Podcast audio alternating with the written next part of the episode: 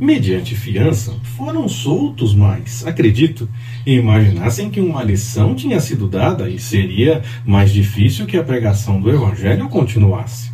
Mas quando o plano de Deus é obedecido, não importa qualquer dificuldade ou contrariedade, mesmo que mostre impossibilidade, quando é plano do Senhor, as coisas acontecem. E tudo o que devemos fazer para isso é nos colocar em posição de ação e fazer tudo para não atrapalhar o mover de Deus. Antes, ser parte desse mover indo na direção da vontade do Senhor. Vamos fazer assim?